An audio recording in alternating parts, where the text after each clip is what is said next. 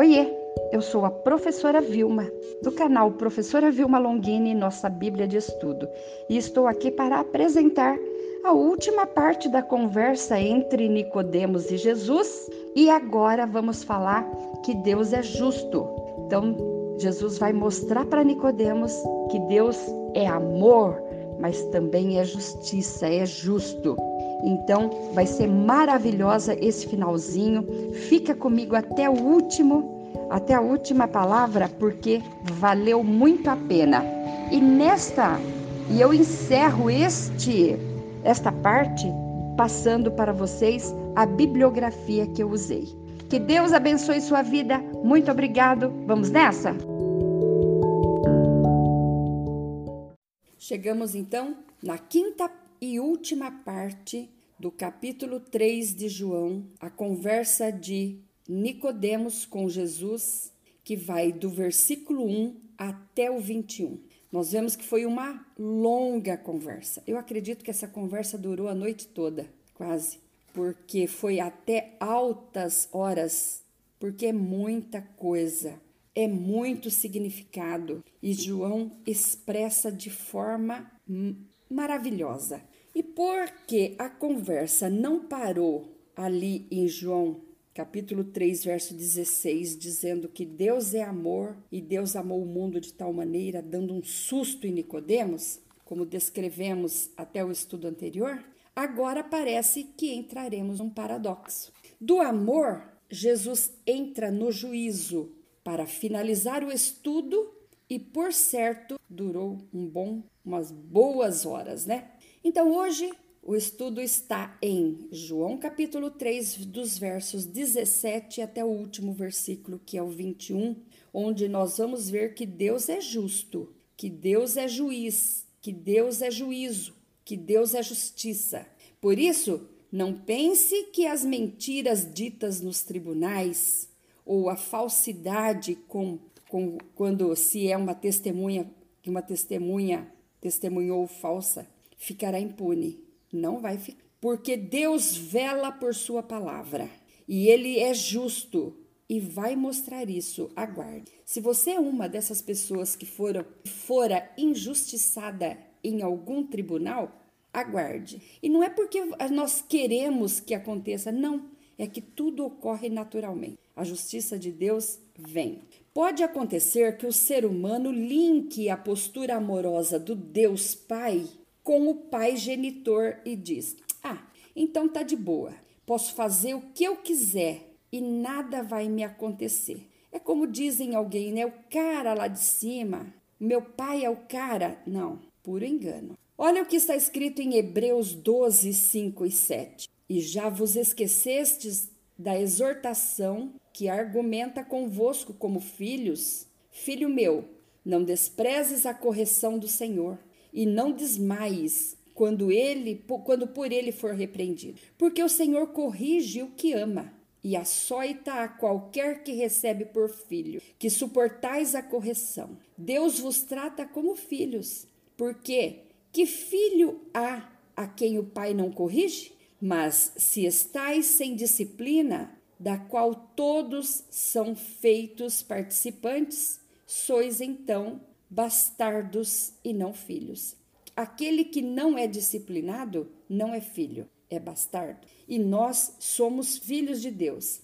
A correção que Deus nos dá é para nos endireitar, nos fazer vencer, nos dar vitória, nos fazer bem-sucedidos, que é tudo o que Ele quer para a nossa vida e projetou para a nossa vida. Olha o que está em Romanos 10, 3 e 4. Porquanto, não conhecendo a justiça de Deus, e procurando estabelecer sua própria justiça, não se sujeitaram à justiça de Deus, porque o fim da lei é Cristo para a justiça de todo aquele que nele crê. Mas olha, no original está escrito que esse versículo, porque o fim é porque a finalidade da lei, e esse lei é Torá. Então, a finalidade da Torá é mostrar Cristo, é mostrar que Cristo o que Cristo é e Cristo é, é justiça para todo aquele que nele crê. Então, nessa conversa, Jesus que passa do amor para a justiça de Deus, Assim, nos deparamos com um paradoxo, né? Parece, né? Um paradoxo. Justiça, amor, justiça. Ué, mas se ele é amor, por que, que ele vai aplicar correção, justiça, vai fazer? Parece um paradoxo? Parece, né? Só que não. O amor e o juízo. Vamos explicar isso então. Deus amou tanto, mas tanto o mundo, perdido, sem salvação e terrível, que não deu um de seus melehim, ou mensageiros, traduzidos como anjos. Não, senhor. E se tivesse dado, já seria incrível. Mas Deus dá o que há de melhor no céu. Ele mesmo, no formato de filho que obedece. Mas nós sabemos que Jesus é Deus, criador em essência. E João já falou isso no verso João capítulo 1, verso de 1 a 4. No princípio, Jesus era o Verbo, e o Verbo, que é Jesus, estava com Deus. E o Verbo, que é Jesus, era Deus. Ele estava com Deus, ele, Jesus, estava com Deus no princípio, com Deus. Todas as coisas foram feitas por ele, Jesus. E sem Jesus, nada do que foi feito se fez. Em Jesus estava a vida, e a vida era a luz dos homens. O profeta Isaías já havia falado e assim era para Nicodemos, se estudasse mesmo as escrituras, entender de imediato tudo o que Jesus falava. Jesus não estava ensinando nada aleatório, nada novo, mas tudo o que estava escrito há tempo, muito tempo, na Torá e nos profetas. Isaías capítulo 8, versos de 5 a 9, parte A, diz: E continuou o Senhor a falar ainda comigo, dizendo: Porquanto se o povo desprezou as águas de Siloé, quem que correm brandamente e alegrou-se em, Re, em Rezim e com filho de Remalias. Portanto, Eis que o Senhor fará subir sobre eles as águas do rio, do rio, fortes e impetuosas. Isto é, o rei da Síria, com toda a sua glória, e subirá sobre todos os seus leitos, e transbordará por todas as suas ribanceiras, e passará a Judá inundando e irá passando por ele e chegará até o pescoço. E a extensão das suas asas encherá a largura da tua terra Ó Emanuel, ó Deus conosco, ó Yeshua Hamash. Ajuntai-vos, ó povos, e sereis quebrantados. Dai ouvidos, todos os que sois de terras longínquas. Eu, alcançou eu e a minha família, e você também. Mateus capítulo 1, verso 21 a 23 diz: E dará luz a um filho e chamará o seu nome Jesus, porque ele salvará o seu povo dos seus pecados. Tudo isso aconteceu para que se cumprisse o que foi dito da parte do Senhor pelo profeta que diz: Eis que a virgem conceberá e dará luz a um e chamá-lo-ão pelo nome Emanuel, Deus conosco. Mais tarde, Jesus disse em seus ensinos, João 9, 39 a 41. E disse-lhe Jesus: Eu vim a este mundo para juízo, fim de que os que não veem, vejam, e os que veem sejam cegos. E aqueles dos fariseus que estavam com ele, ouvindo isto, disseram: Também nós somos cegos? E disse-lhe Jesus: Se fosseis cegos, não teríeis pecado. Mas como agora dizeis: Vemos, por isso o vosso pecado permanece. Tá? Então, se eles fossem cegos, não teriam como ver as coisas que estavam escritas, né? Como podem as duas coisas ser verdade? Sim, meu caro ouvinte, são verdades. O amor é verdade e o juízo é verdade. Amor e juízo são verdades e se fundem. Para entender isso e explicar de uma forma bem tranquila, vamos contar aqui uma história.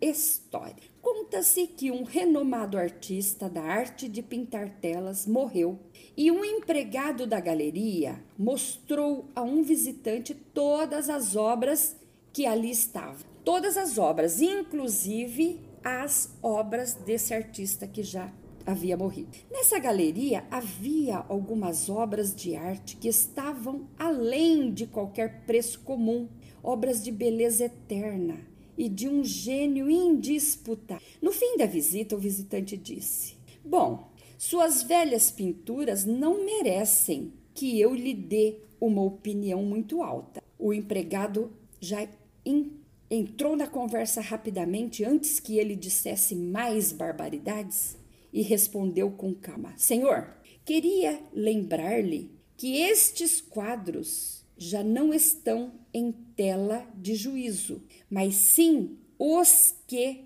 os olham.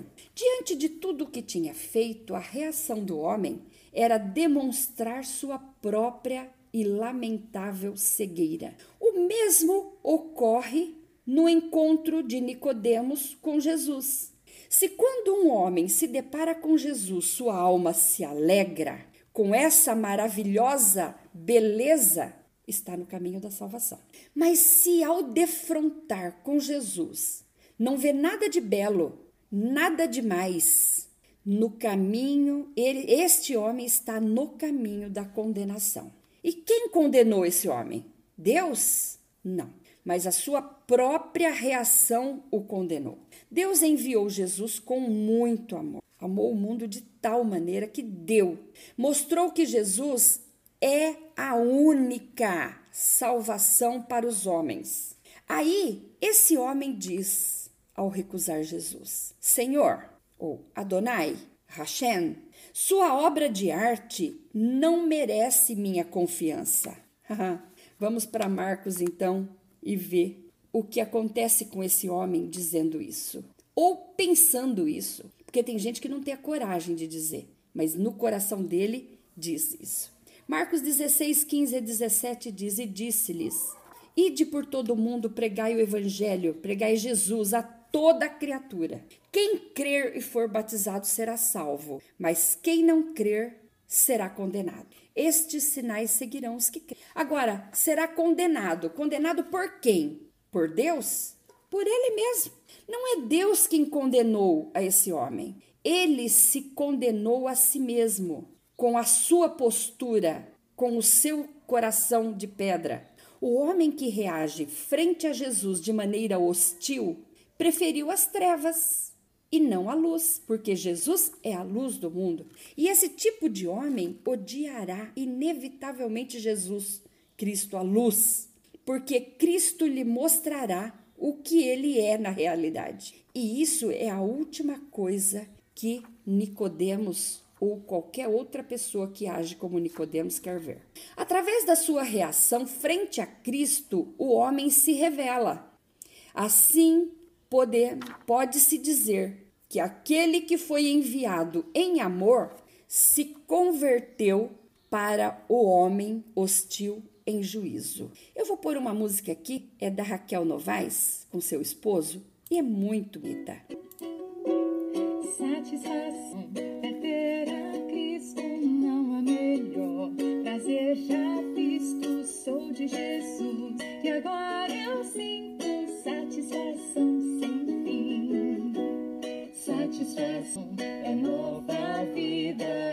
Jesus, em alegria sempre satisfação sem fim,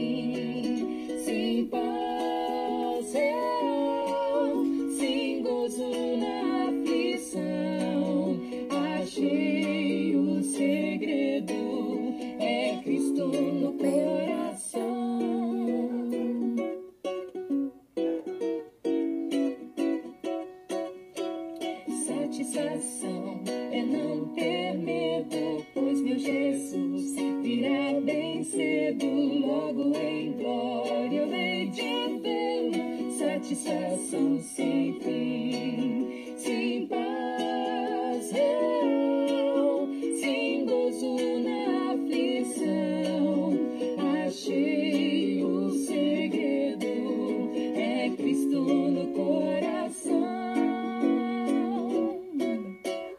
Satisfação é não ter medo, pois meu Jesus virá bem cedo, logo em glória eu hei de vê-lo. Satisfação sem fim, satisfação sim.